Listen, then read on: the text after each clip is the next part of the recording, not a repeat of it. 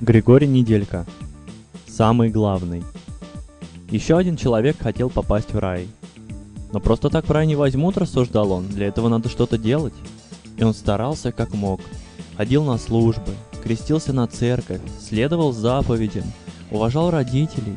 Единственный раз женился и, конечно, не развелся, когда любовь угасла. Воспитал детей, чтил его и нес его слово людям, творил добро, боролся со злом, терпел, не применял силы, был смиренен, помогал нуждающимся, всегда отзываясь на чужие беды, воспитал в себе глубокую непобедимую религиозность, которую, ну, в общем, был тот еще святой. А когда настала пора отправиться к нему, туда, наверх, он тщательно сверился со своими записями.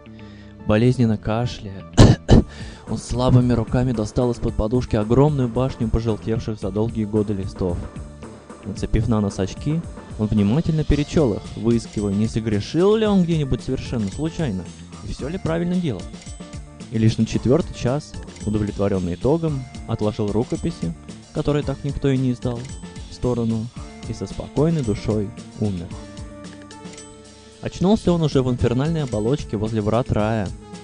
Они покосились, были открыты и неохраняемые, и какая-то ржавая от времени, даже здесь, без времени, вывеска покачивалась над входом на одиноком гвозде. Но он счел это простительным.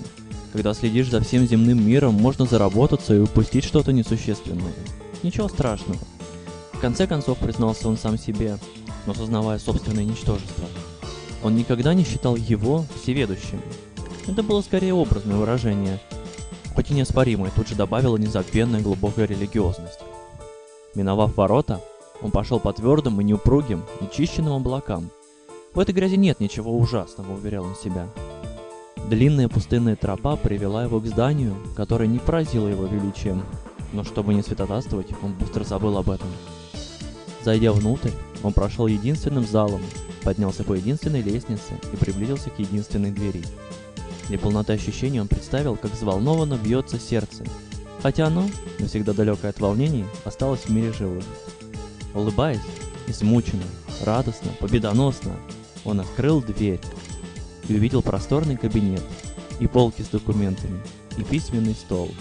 Рабочее место за столом было занято. «Добро пожаловать! Да проходите, не стесняйтесь. Сейчас мы с вами разберемся». Тоже улыбаясь, обнадежила высокая мохнатая фигура с острыми рогами и длинным хвостом, гладившая большую трехглавую собаку. 2006 год.